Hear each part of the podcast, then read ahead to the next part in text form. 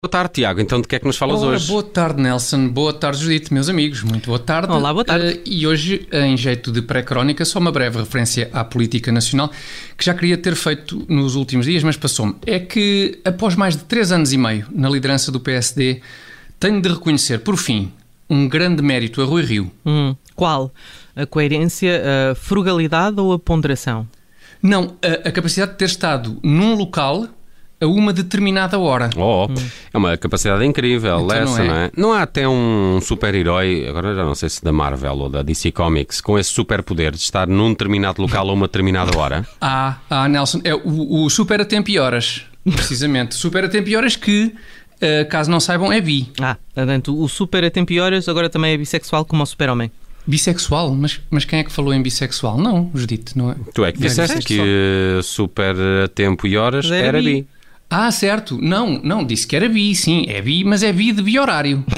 Bi-horário. O super a tempo e horas. que Está Certo. sempre num, num determinado local, a uma determinada hora, e essa hora está sempre certa. Quer seja hora de verão, quer seja hora de inverno. Daí o, o bi, do bi-horário. É importante esclarecer isto, porque a hora está quase a mudar. Pois está, pois está. Muda a, a 31 de outubro. Hum? Bom, mas em- Exatamente, então em que local e hora de relevo esteve o presente Rui Rio? Oh, portanto, o, o local foi a Praça do Município, em Lisboa, não é? E a hora foi aquela em que Carlos Moedas tomou posse como Presidente da Câmara, da capital. Mas o, o simples facto do Rui Rio ter estado na tomada de posse do novo Presidente da Câmara de Lisboa é assim tão meritório? É, é, sem dúvida, Judite. Pois assim, houve a oportunidade de Rui Rio estar perto, por exemplo, do próprio Carlos Moedas, de Pedro Passos Coelho ou de Paulo Rangel, o que foi ótimo para o PSD, porque, mais que não seja por comparação, ah, ao pé de Rui Rio, qualquer um destes três tem o carisma de um Winston Churchill.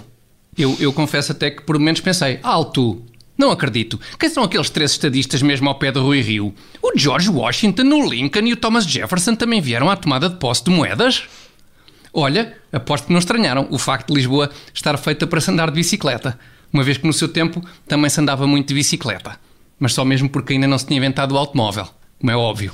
Oh, Caso oh, contrário, seria parvo. Oh, Tiago, por acaso o. George Washington já teria morrido quando se começaram a usar bicicletas e o Thomas Jefferson seria, na melhor das hipóteses, já muito velhinho quando isso aconteceu. Ah, bom, ah, e é nestas alturas que recordamos com saudade de Vicente Figueira e, e aquela ideia tão comum entre os jovens como ele de que o mundo começou ah, não com o Big Bang, mas com o TikTok. Saudade desse tipo de ingenuidade apatetada. Pois, lamento, mas aqui não contes com, eh, com este painel para deixar escapar incoerências históricas. Certo, certo. Tenho muita Muito bem. pena. Nesse caso, então, nesse caso, digamos que, que o George Washington e o Thomas Jefferson conheciam os projetos do Leonardo da Vinci para uma bicicleta. Pronto. Não, Hum. não se fa... ou, ou sabiam das bicicletas que os chineses parece que também já andavam a fazer há uma data de tempo. Muito provavelmente copiadas dos desenhos do Da Vinci. Mas muito mais em conta, claro.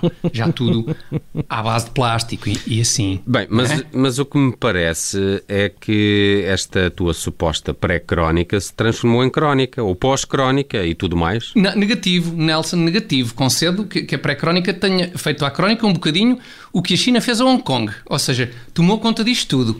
Mas a pós-crónica está firme e não se deixará ocupar pela pré-crónica. A pós-crónica é a Taiwan desta minha rubrica. Avança para Taiwan, então. Vamos para Taiwan? Avanço. sim, avança. Porque isto é muito importante. Escutem, escutem isto.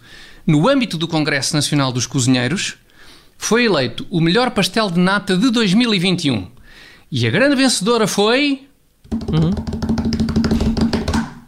Padaria da Né, na da Maia. A sério? A sério? Eh, Sim, pá, sempre sim, pensei sim. que os melhores pastéis de nata fossem os de Belém, em Lisboa, não é? Não. Tanto é que as designações pastel de nata e pastel de Belém, por vezes, até se confundem um pouco. Sim, sim, mas não tem nada a ver, Nelson. Por exemplo, ah, sabem de onde são as melhores queijadas de Sintra? Não, de onde?